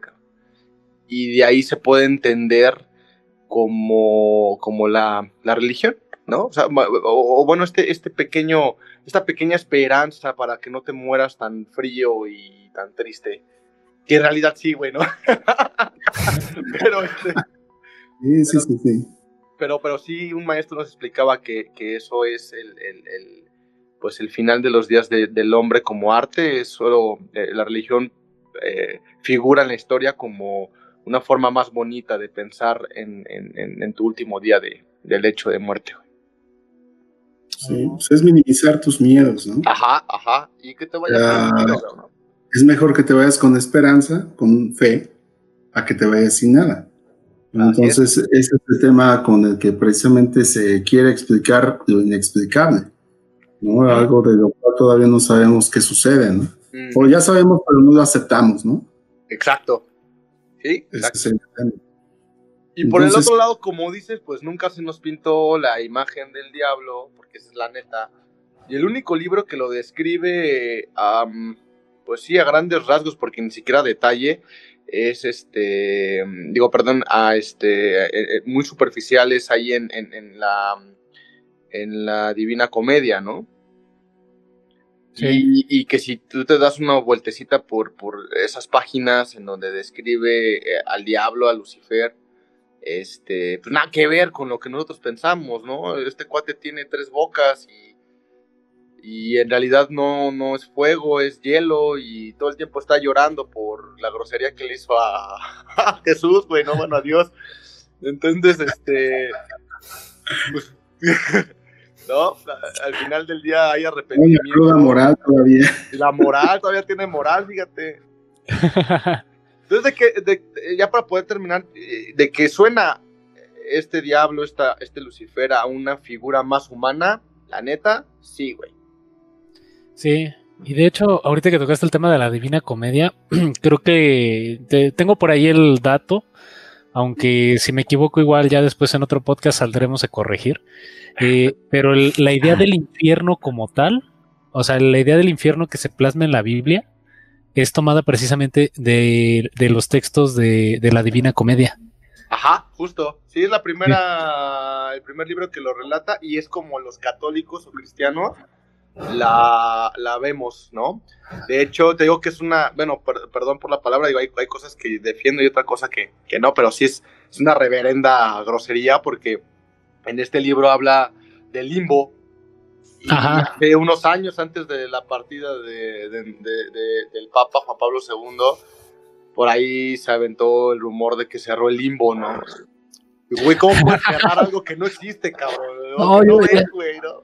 No, yo ya, yo ya fui, yo ya clausuré esa madre, le puse ahí los güey. sellos, güey, de la Secretaría del Vaticano. Sí, huevo, y estaban pasando menores de edad, güey, por eso no, este, no, tuve que cerrar ese establecimiento, era insalubre, güey. Pero sí, o sea, me, me agrada cómo abordan este punto porque realmente el catolicismo o las religiones este, abramánicas hacen una construcción de su ideología o de, o de su idiosincrasia eh, gracias a textos de otros, eh, de otros libros. O sea, por ejemplo, la imagen arquetípica de Satán lo toman como figura, o sea, varios elementos de otras figuras de otras religiones. Ajá, ajá. Este, hace ratito estábamos viendo un este documental de los Anunnaki ahí con el oso. Y justamente eh, vemos un chingo de paralelismos entre, por ejemplo, el Génesis y cómo te marcan el Génesis en la, en la Biblia, ¿no? O sea, nada más le cambiamos el nombre al personaje principal, no es Adán, es Adapa o cosas por el estilo. Entonces, es una religión que se sirve de varios simbolismos de otras religiones o de otras doctrinas o de otros textos para construirse a sí misma. Y lo que me gusta de esta iglesia, de la iglesia este, satánica, es de que ellos no lo hacen como una cuestión a la cual dar idolatría, sino es más como una, vamos, vamos a decirlo así tal cual. Tú puedes ser el perfecto cristiano y basarte en los valores satánicos, ¿no? Eh, puedes, puedes ir a misa todos los domingos y regirte bajo la filosofía de los, de los valores satánicos.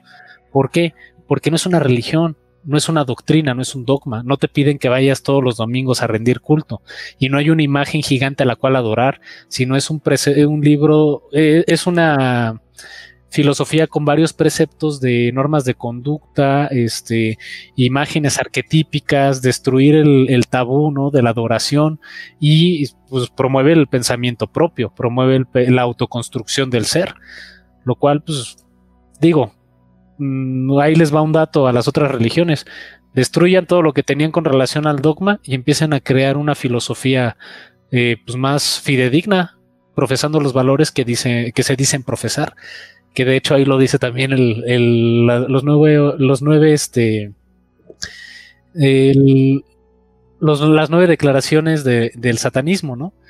Eh, que no, no, se basan en posturas hipócritas, sino que en cuestiones más terrenales creo que es interesante. Bastante.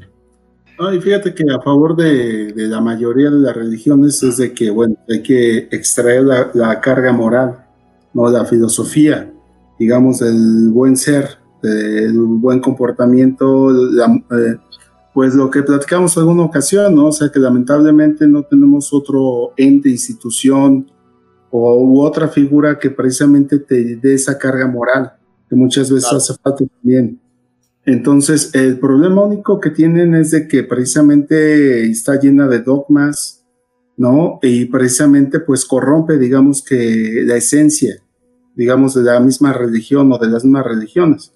O sea, yo creo que el tema es precisamente que la practiques, ahora sí que, que pero con mente abierta, ¿no? Que saques la parte buena y listo. Creo que eso es lo mejor. Y ahorita, por ejemplo, por eso a mí también me sorprende ahora que tocamos este tema, precisamente los mandamientos que está comentando Alberto referente a la religión satánica o al culto satánico. Digamos que pues pensarías que son totalmente radicales y no lo son, ¿no? Entonces, para mí es un tema que quizás este, me da pie a, investigar un poquito más, este, causa curiosidad y, creo que es mucho criterio personal, ¿no? De hasta dónde te vas a mover con una u otra filosofía.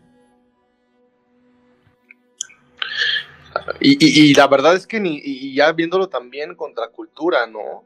Eh, si nos vamos más atrás en la historia, eh, pues nuestros antiguos aztecas, eh, mexicas, aplicaban la de te ves bueno para el sacrificio, pues vamos para el sacrificio, ¿no? y entonces, este, pero hasta qué punto, justo lo que acabas de decir, Alfredo, ¿no? O lo, bueno, lo que hemos platicado en toda la sesión, hasta qué punto lo malo deja de ser malo para verse bueno y que nuestros hermanos españoles vieron malo cuando los aztecas lo veían bueno. Hoy sabemos que definitivamente el sol no se alimenta de la sangre humana, ¿no? Pero... Ah, ¿no? En la madre. Deja mirar mi refrigerador, dice. este, pero eh, sí, sí, eh, es muy interesante pensar en, en, esto de qué hubiera pasado si, si estos cuates no, no hubieran venido a México. ¿Qué tipo de religión se hubiera creado aquí en México y eso sí es muy, muy enigmático, ¿no? E interesante eh, la evolución aquí en México respecto a nuestra cultura, porque ya ni siquiera es una filosofía, es contracultura, ¿no? Es correcto. Y como bien, como bien lo plasmas, ¿no? O sea, es un eh, el movimiento filosófico satanista no promueve el sacrificio. Y ahorita alguno de nuestros podescucha está a punto de cortarle la cabeza a una gallina y decir ¿qué? ¿Qué? No puedo. esto no está permitido, lamentamos decepcionarlos, pero eh, hay que entender cuál es el marco teórico de, todo este movimiento, ¿no? Y es un movimiento más eh, como de quitarle el peso y la, el, peso, el peso dogmático y la ideología que se tiene alrededor del satanismo que creemos que son, o sea, siempre que pensamos en satanistas, pensamos a estos cuates en bata negra, con máscaras de yeso, con cuernos, a punto de sacrificar a una chica virgen, ¿no? No, o sea, borren esa idea de su cabeza. ¿Por qué? Porque es, es, como la imagen que Hollywood, y literalmente Hollywood, nos ha vendido del, del satanismo. Y para eso, pues, bueno, vamos a entrar en el siguiente tema, que son los movimientos que se han dado. Eh, desafortunadamente, como se han dado, como se está, es un movimiento que apenas está iniciando, hay muy poca información de movimientos sociales eh, relacionados al satanismo, pero encontramos uno muy interesante. En el Parlamento americano, eh, un millonario les regaló una imagen de una figura cristiana eh, la cual pusieron como tal, como un regalo dentro del Parlamento, a lo que se sumó una gran multitud de gente y usaron el, el icono o el estandarte de Baphomet, que ahorita vamos a hablar de Baphomet. Baphomet eh, también es un error utilizar Baphomet para ritos satánicos porque no es, no es la idea, pero esto, utilizaron la imagen de Baphomet para solicitarle al Parlamento que quitaran una imagen cristiana, ya que el Estado debe ser laico y este y fue tanto la presión social que terminaron retirando esta estatua, ¿no? Obviamente, pues a algunos este, generaron, les generó descontento porque pues atenta contra su ideología religiosa. Pero eh, yo creo que sí es una buena idea, o sí fue una, una muy acertada puntada la que dieron al decir el Estado debe ser laico y debe permanecer laico.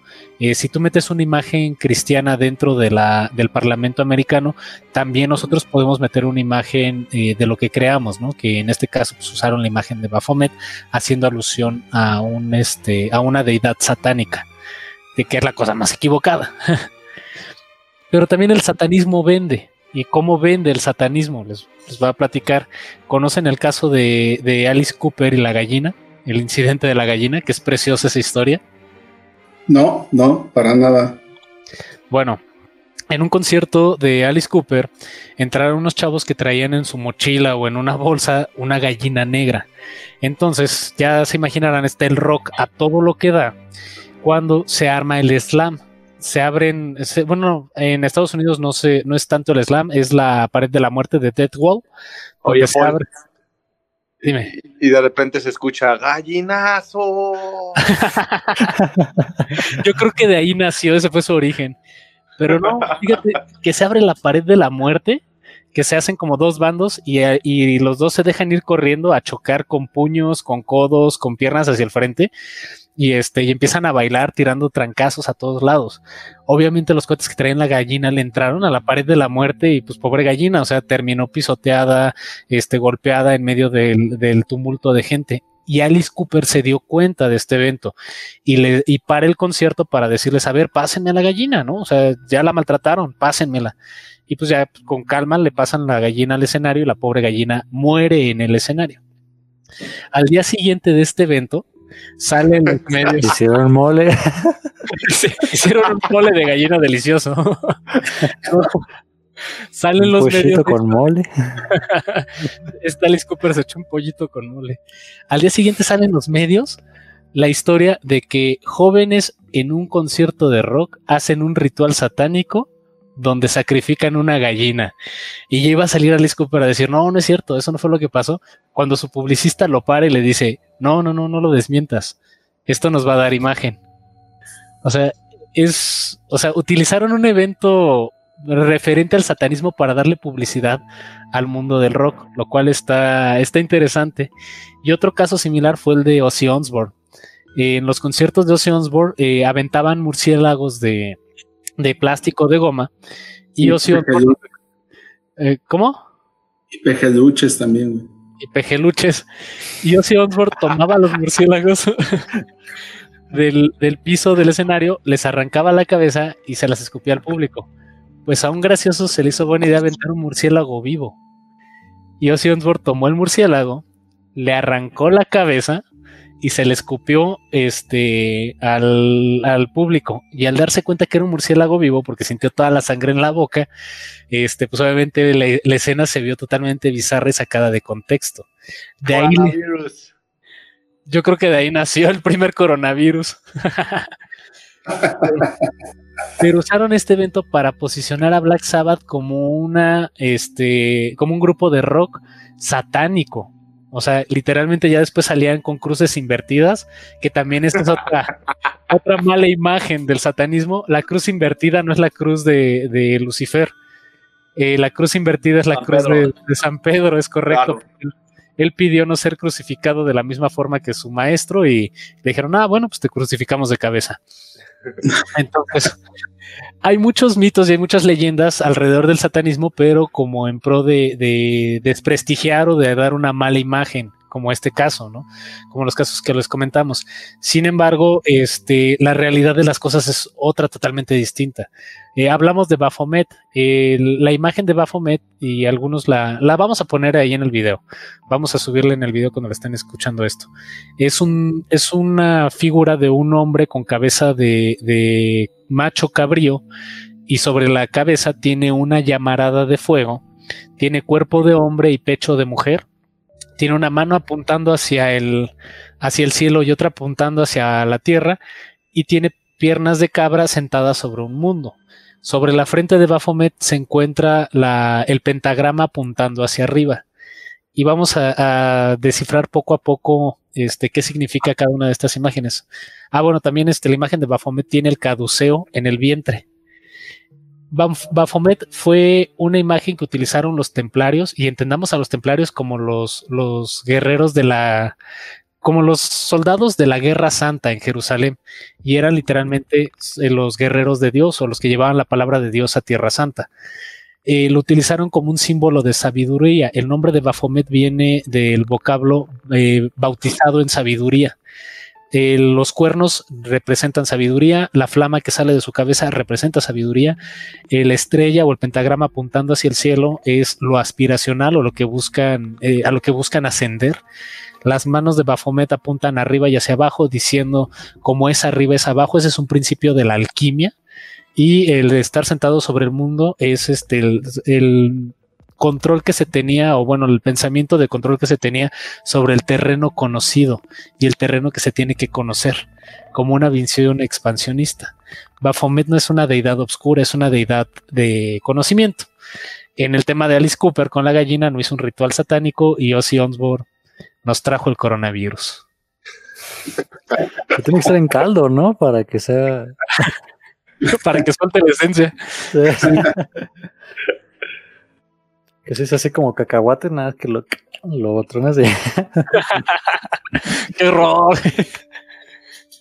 ¿Cómo, ¿Cómo, ven esta parte, no? O sea, del, del tema de cómo utilizaron los símbolos. Pues un poco precisamente de cómo teníamos vendida esa imagen, ¿no? O sea, el tema del satanismo, o sea, nos vamos por una idea mal interpretada, digamos, de lo que pensábamos. ¿no? Lo asociamos, como dicen, con temas, digamos, de maldad, con el tema de ciertos ritos que son radicales, etcétera. ¿No? Pero por eso interesante el tema ahorita de lo que estamos platicando. O sea, de conocer bien, digamos que el origen de Satán. Fíjate que hay una película que es de, curiosamente, es esta de, de Hollywood, de Roman Polanski, que es este eh, el bebé de Rosemary. Sí. Ahí hay mucho ritual satánico. Pero ya vimos que el, que el satanismo no es, no es, ritualista. Es correcto. A eso voy. El, Hollywood nos ha pintado bien y bonito toda esta imagen de, de lo que debemos de comprar del satanismo, ¿no? Hay otra película también, creo que es de Arnold Schwarzenegger, el día final. Terminator. Terminator. Se llama el día final, también es como de apocalipsis y hay un tema ahí de ritual y un oculto medio raro. Entonces sí, la verdad es que nos vamos con la finta de, de, de lo malo, ¿no? Del, del satanismo. Y, y, creo que para poder este, al final de, la conclusión o de, la sesión, pues creo que se acerca más a, al humanista. Fíjate que, bueno, en cuestión de, simbolismo de Baphomet, a mí me llama la atención porque la cabra es este como símbolo de, de Satán, ¿no? Es como, ¿por qué no es un animal más, más peligroso o más este que encarne más este los, los la agresividad o todo eso, ¿no? Por ejemplo, la serpiente. Sí. Nunca te has peleado con una cabra, ¿verdad, Richie? creo, que soy, ya me declaré citadino. Oye, sí, buen punto, ¿eh? Pero por ejemplo, hay un cuate que se llama Jordan Peterson y este tiene pues como mucho revuelto en internet porque te explica ciertas cosas. El punto es que dice que como que la serpiente es símbolo de maldad porque este, si era un, animal que le tenían miedo los hombres así antiguos, era la serpiente, ¿no? No tanto porque era grande, no es grande, pero es peligrosa, ¿no? Justamente porque se esconde. Y, y una mordedura tienes, ¿no? Para la mayoría de las serpientes. Entonces, como que de ahí agarraron esa cuestión de que Satanás es una, una serpiente, ¿no? Y este es un animal más peligroso que, que muchos otros más grandes. Ya te digo, me llama la atención porque una cabra, lo del este, ¿cómo se llama? Lo que tiene en la frente. El pentagrama. El pentagrama y así, bueno, toda la cosa geométrica y así les, les encanta. Bueno, a mí me encanta también ver esas construcciones así geométricas. Es como, sí, no sé qué significa, pero está chingón como está dibujado, ¿no? Fíjate que eso viene de muchas, bueno, como muchos puntos de la masonería porque el pentagrama, o sea, se supone que el pentagrama apuntando hacia arriba es la aspiracional y la apuntando hacia abajo es este la degradación, el caduceo que tiene en el vientre, pues es el símbolo de, ahorita ya lo conocemos como el símbolo de la salud, antes el caduceo era como la unión entre, era la representación de las dos serpientes, como de la parte biológica o animal del ser humano. O sea, era como la primera representación de la biología humana o de todas las especies, por decirlo de alguna forma. O ya se entiende como un símbolo de, salud. Este, las manos, y si se fijan, la imagen de Baphomet tiene las manos apuntando hacia arriba y hacia abajo, y en las manos hace la misma seña que Cristo, eh, que son este, tres dedos apuntando hacia arriba, y o sea, como que nada más dobla dos dedos, y eso también es símbolo de comunión, tengo entendido, me corregirán si no, si me equivoco. Y, ese símbolo no nace del cristianismo, nace de los primeros eh, alquimistas y lo que representa es como es arriba es abajo. Y lo que tratan de decir es de que eh, todas las, las eh, para los alquimistas la física era causa y efecto. Eh, como es arriba es abajo. Lo que pasa, lo que se genera arriba va a tener repercusiones abajo y lo que pasa abajo va a tener repercusiones arriba. Entonces es todo un simbolismo que si tú ves de entrada la imagen de Baphomet, ay cabrón, o sea, un pinche macho cabrío con cuerpo de hombre, patas de cabra, güey, y la estrella en la frente, sí te impone, sí te, te, te saca de onda, pero no tiene otra connotación más que la sabiduría. O sea, para como fue constituido fue la sabiduría y toma elementos de logias y de, este, de alquimias para hablar de eso. El problema con la religión es que te lo tratan de tapar, que te lo tratan de ocultar. No te enteres de esto, no sepas de esto, porque esto no es malo. Lo bueno es lo que yo te doy, lo que yo te digo. Y si te digo que esto es bueno, no cuestiones la palabra ni de Dios ni la mía. ¿Qué ven amigos cornudos? Son sabios. Ustedes tranquilos. este, sí, no se sienten tan mal. usted siente que le sale un cuerno por la frente? es abundancia, abundancia. Es abundancia y es sabiduría. Eh, y bueno, eh, todo, todo esto trajo también eh, en los años entre 80s, 90s y principios de los 2000 un movimiento de pánico satánico. No sé si recordarán cuando hablaban de que Pokémon era, lo sacaron de una secta, de que el anime era sacado de una secta, que no escucharas metal porque era, era la música del diablo. Claro, el pobre Marilyn Manson fue crucificado ahí también. Eh, fíjate que ahí sí tengo un punto en contra, ¿eh? Marilyn Manson es, o sea, si te fijas, lo que hace ese güey son puros covers, es pura imagen. O sea, sí, su imagen vende porque es una imagen controversial y se apoya del satanismo para hacerlo. Igual que le aconsejaron a Alice Cooper y a Ozzy Osbourne en su momento. Pero Mary Lee Manson es como de las personas que supieron aprovechar este marketing para hacerse de adeptos. Claro. Eh, y en una de esas igual y sí, este, sí va a misa los domingos y te lo encuentras y no lo reconoces porque no trae toda la indumentaria. Pero sí se hablaba de que el metal era la música del diablo. Y digo, bueno, pues yo prefiero escuchar la música del diablo al rock, eh, eh, digo, al, al reggaetón cristiano que están promoviendo ahorita. Oye, ¿sabes qué también creo que fue catalogado de satánico? Y vas a Sí. decir, no está tan sacado de pedo. Los pitufos, güey. ah, claro, claro, claro, claro. No, ya, pobres pitufos. Hello Kitty. Hello Kitty sí tiene una historia satánica muy chida. Alto. Sí, la de, la de los pitufos igual también tiene su historia satánica. Sí, bueno, para abordarlo así a grosso modo, Hello Kitty, eh, bueno, se supone que era una mamá japonesa que tenía a su hija que tenía cáncer de, de boca y pues la llevó a muchos tratamientos, la llevó incluso a terapias alternativas para tratar el cáncer y todo el mundo le decía que estaba desahuciada, ¿no? Que la niña ya no tenía remedio. Y en su desesperación esta madre eh, decide, y cuando digo esta madre me refiero a la mamá, no, no, este, no quiero decir mal. La mamá de esta niña decide hacer un pacto con el diablo y en lugar de ofrecerle su alma le dice que va a crear una marca tan, in- tan famosa que va a ser internacionalmente reconocida en cualquier parte. Y lo que hace es dibujar en una servilleta este, una gatita, la cual si se fijan, Hello Kitty no tiene boca. La imagen de Hello Kitty no tiene boca, no se Ah, ve. ¿Qué tal si le da cáncer, güey? Pero la utilizaron esa, o sea, le dio esa imagen como símbolo de, de la marca que iba a crear y esta señora crea eh, toda una, una cuestión de marketing o de los peluches de Hello Kitty y no le pone boca precisamente porque el diablo iba a curar a su hija de, de cáncer. Es una historia, no sabemos si fue real o bueno, tiene muchos tintes de ficción, pero esa es la historia que se cuenta alrededor del mito de Hello Kitty. Y la de los pitufos, dicen que la función de los pitufos es para picarse las nalgufas. no, perdón, una guarrada. Este,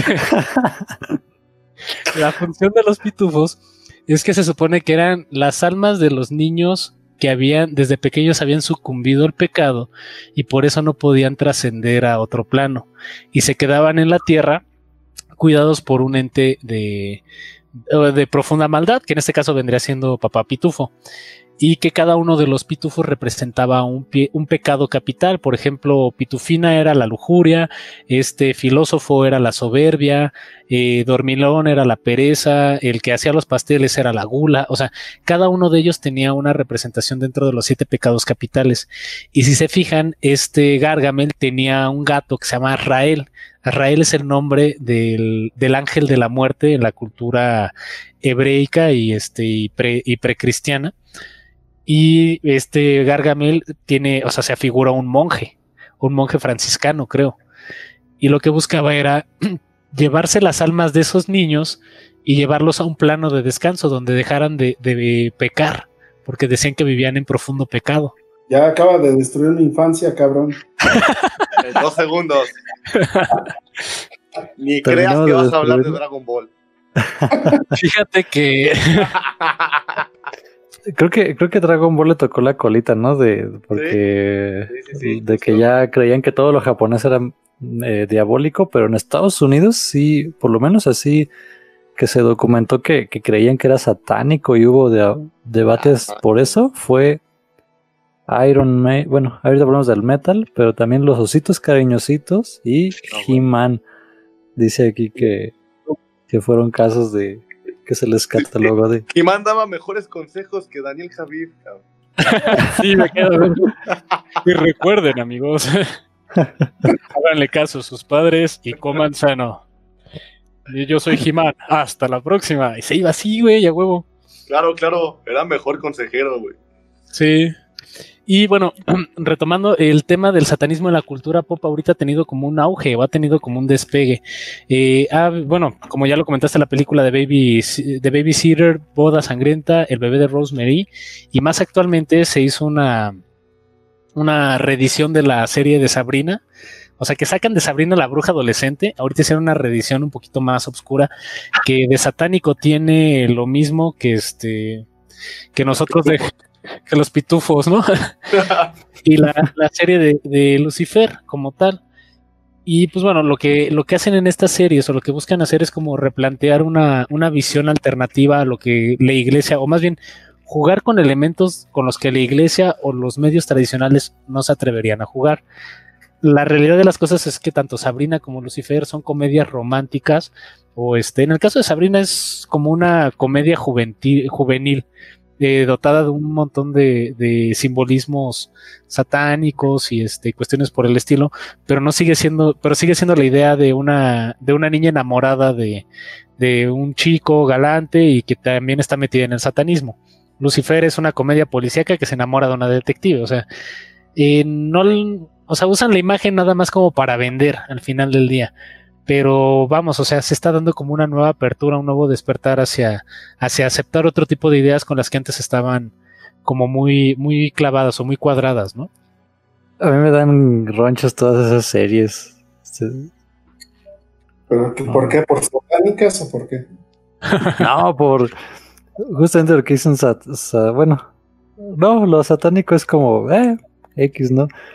Pero este, la de Lucifer sí es como de, no baches, o sea, se ve que lo estás viendo por el chango este, ¿no? El Six Fag y así. Es como que no, no ibas a sucumbir a pensamientos impuros. Lo único que estás teniendo ahí son pensamientos impuros. Yo lo sé, hasta yo los tengo, así que no me, no me vengas con eso, ¿no? y, ¿sabes? A mí cuál me encantaba y que también desató mis pensamientos impuros en mi pubertad, estas de hechiceras. ¿Te acuerdas de esa serie? Sí. Ay, no manches, qué chulado. de, serie. de serie y de, de chavos. Y peleaban contra demonios, ¿no? O sea, eran brujas, pero cuando salió la figura de. Antes peleaban contra ciertos fantasmas y luego salieron los demonios y les tenían miedo, ¿no? Eran como los agentes Smith. Ah, le va a buscar el Netflix a ver. Bueno, pues Déjame a verla. el Richie se acaba de ir del podcast para ver este su serie recordando sus amores de la juventud. sí, claro. sí. Y pues bueno, ya, ya casi llegando al cierre, este, conclusiones con relación al tema del satanismo. Luis, platícanos. viva la vida, güey, sé tú mismo y, y busca tu realización. Es un mensaje diabólico, aunque no lo creas. Este, gracias por, por la invitación, Paul. Muchas gracias también, Ricardo, Alfredo. Eh, es muy interesante, la verdad. Yo creo que de estos temas nunca termina el debate, nunca termina las aportaciones. Este, pero me quedo con que me río un chingo. y, y este no, pues nada, creo que sí, más, más, es, ser más humano, ¿no? Aceptar la parte humana y no, no estar tan afligido, eh, porque al final del día pasa y cuando pasa te arrepientes y si hay arrepentimiento hay una solución y bueno, todo, todo este ciclo de, la buena vida, ¿no? Pero al final, este, ser más humano y, que quede claro que, que no soy satanista acá. A ver, oso. Pues básicamente es tomar de todo lo bueno. O sea, creo que tenemos criterio cada quien. O sea, para saber distinguir lo bueno, lo malo, lo que nos conviene, lo que no. Este, estamos en una época, pues, con una libertad de pensamiento, con muchísima información donde podemos consultar, comentar. Y pues precisamente creo que todos los elementos, todo lo que nos ofrecen tiene una parte buena y una parte mala. Entonces, siempre tomar lo que más nos conviene, este, hacer las cosas lo mejor que podamos y adelante. Ahora sí que si tú profesas alguna religión, la que sea, digamos, nada más no, te, no seas fanático, así que saca la parte buena y adelante, ¿no? Este, ahora sí que aprovechala y muéstrala en tu sociedad. mi estimado Richie. Ah, sí, fíjate que ahorita estaba tratando de recordar. Yo también di con esta, bueno, con la, los mandamientos satánicos por Pinterest. Pero ya los, los guardé dije, ah, está chido, ¿no? Este, por eso ya veníamos como primeras del tema. Y creo que algo que hay que, hay que aclarar es que em, esta cuestión satánica, como, como forma de, de, de actuar acorde a la realidad, no te dice que te vengues, ¿no? O sea, te dice, pero si vas a actuar, no actúes mal, vamos. Pero si vas a actuar mal, ten en cuenta que los otros van a actuar mal contigo. Y eso, por ejemplo, es algo que cualquier ser humano en cualquier este, sociedad va a descubrir eventualmente, ¿no?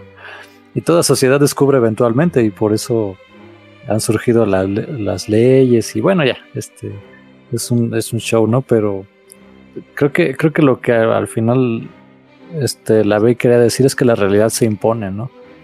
Y bueno, ahí este, obviamente no se puso a escribir un libro ni a citar a, Aristóteles porque le gustaba disfrazarse al vato. De hecho, si lo googlean van a ver sus disfraces bien cagados. Parecen de Halloween, así como las que uno usaba en... Este, pero bueno.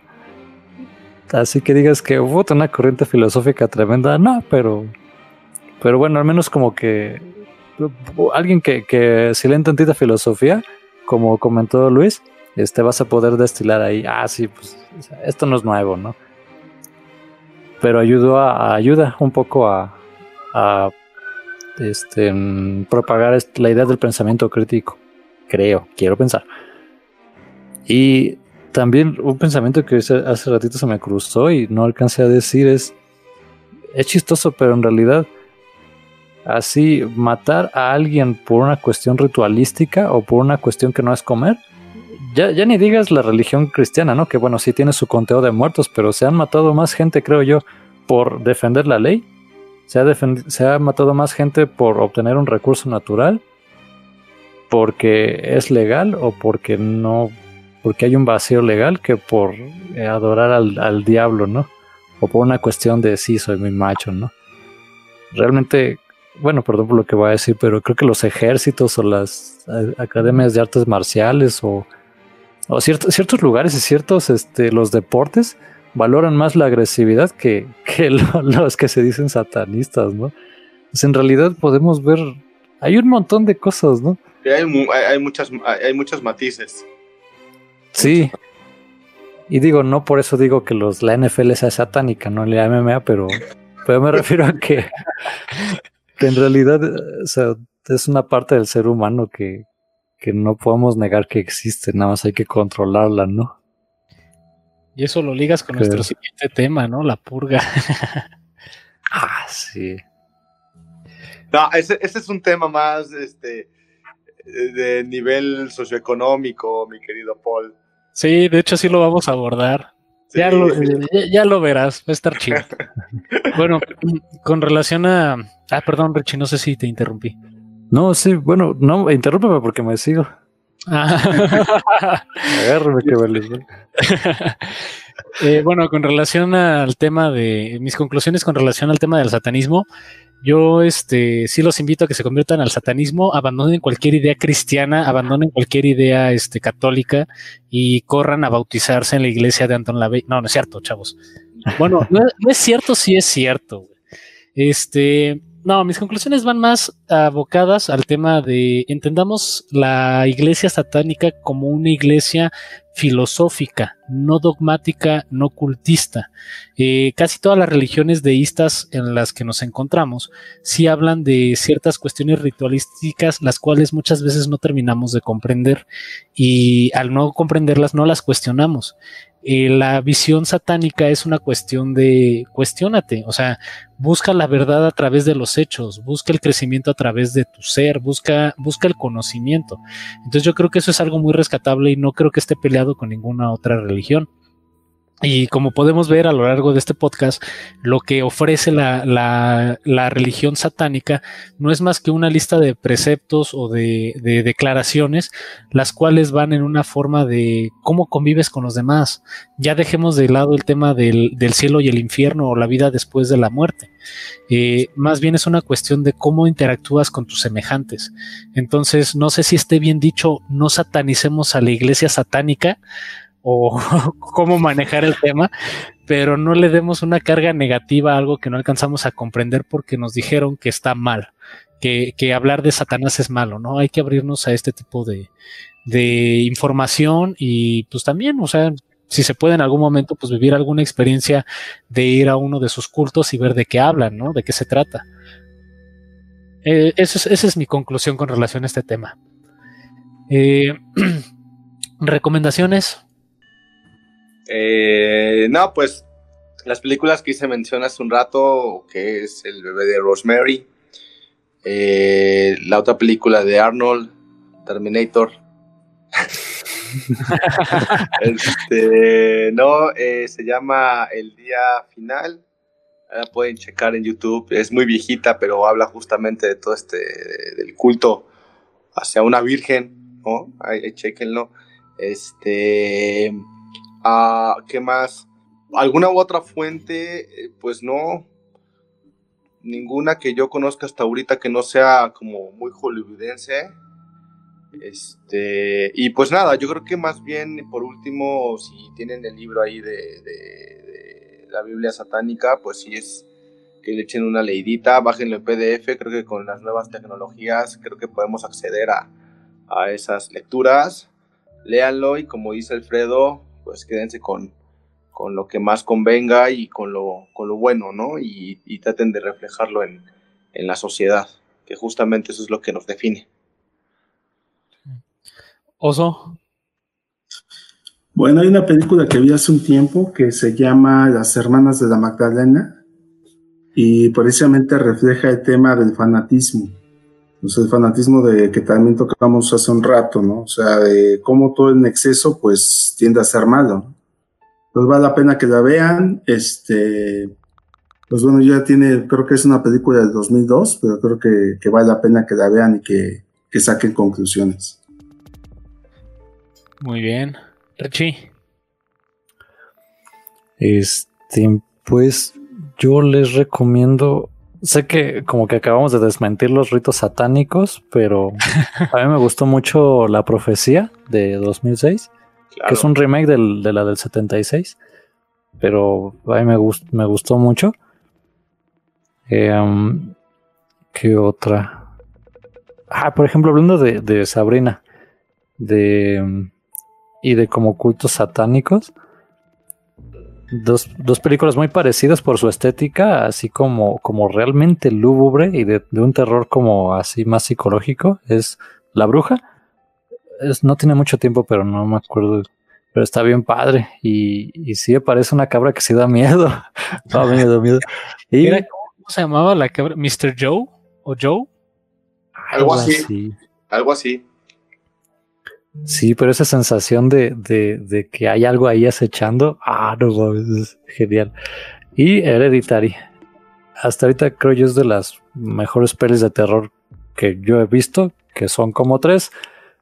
Este, pero Hereditary, ahí al final hay algo satánico involucrado, no se las spoileo, pero me encantó así de, sí, este sí es un culto satánico Macabro. Que, macabro y no chingadero. bueno, yo les quiero recomendar, se me adelantó José Luis con el con leer la Biblia de Anton LaVey. No pasa nada, pero sí está chido. Y también eh, vamos a desmentir un, desmentir un poquito el mito cristiano. ¿Por qué no se lee en el Necronomicon de Howard Philip Lovecraft? El cual este, usa un seudónimo que es el árabe Abdullah al-Raser. Está chido ese libro. Pero eh, si ustedes empiezan a leer este libro, está basado también en los códices de, la, de las tablas sumerias y termina hablando de, de deidades precristianas, las cuales tienen una semejanza impresionante con las deidades este, cristianas y, y abramánicas. De hecho, este, nada más les cambian el nombre, pero está padre ese libro. También ahí consúltenlo. Y también es un libro ritualista, es un libro dogmático, este, ah, tiene incluso sus propios este, rituales para invocar a los muertos. Eh, no lo recomiendo que lo hagan en casa, a menos de que tengan un patio muy grande. y está, está chido. O sea, como literatura para comprender o para entender este cómo se dan los dogmas y los ritos, yo lo veo muy interesante, es, ilustrativo. Y pues bueno, eh, pasamos al tablero de avisos. José Luis. Ninguno, amigo, ninguno. Este. Ok. ¿Alguna red social o algo que quieras promover, compartir? No, la verdad es que este, no he construido ni una. Eh, te digo, estoy un poquito ahorita por estos tiempos metido en el tema profesional. Entonces, este, pues no, hasta ahorita no, no hay. Hay un proyecto ahí, pero pues para qué me encimo en un foro así, ¿no? Pero ya habrá oportunidad de poder comentárselos y platicárselos, ojalá y no sea la primera vez. Y este, y listo. Perfecto. Y cuando gustes este, regresar a este foro, esta es tu casa, José Luis. Eh, Muchas gracias, Paul. Entonces aquí nos vamos a seguir viendo. Ya quedamos que no se me va viva Bárbara de Regil ni Daniel Jafif. Sí, de hecho, tenemos que hacer ese podcast. no, sí. No se nos va vivo. Sí. Este, bueno, por parte de Lupus Intus, el, en nuestro tablero de avisos sigue ahí el tema de que se suscriban a los Patreon. Ya vamos a empezar a subir los debates, o ya tenemos ahí los debates, este, que solamente son exclusivos para los Patreons, donde vamos a hablar de defender a Chumel Torres o atacar a Chumel Torres. entre otros, entre otros sin fin de debates que vamos a tener por ahí, pero eso es contenido exclusivo para los Patreons. Este, nuevamente los invitamos a, apoyarnos con este proyecto y, pues bueno, a ver Richie. Ah, no, sí, ¿qué le iba a decir? Este, Luis, ¿tú, ¿tú qué opinas? ¿Chumel es clasista o no? Ah, ese güey se pasa de clasista y para arriba. Está bien, eh. Invitado a ese debate. Porque, ¿qué, Digo, si lo, si lo defendemos, pues ya estaríamos entrando en la cultura satanista, güey. No, que el satanista promueve la indulgencia. Pero, oye, después de dos horas no me quedó nada claro. Pues no, sí, este, no, sí es clasista. Pero lo dejamos a, debatir en otra sesión si quieres. Sí, solo para los Patreon. Órale. Muy bien, este, Oso. Nada de momento, nada de momento, nada más este, me incluyo también el debate de Chumel. Eso es todo. también. Y de Bárbara de Regil. y Bárbara de Regil. Sí. Pues muchas gracias. Nosotros somos Lupus Intus y los esperamos en nuestra próxima emisión, donde vamos a estar hablando de eh, la purga. También pueden votar por, por otros temas este, más adelante. Les agradecemos y pues bueno, esto es todo. Hasta luego y Hail Satan. Thank you.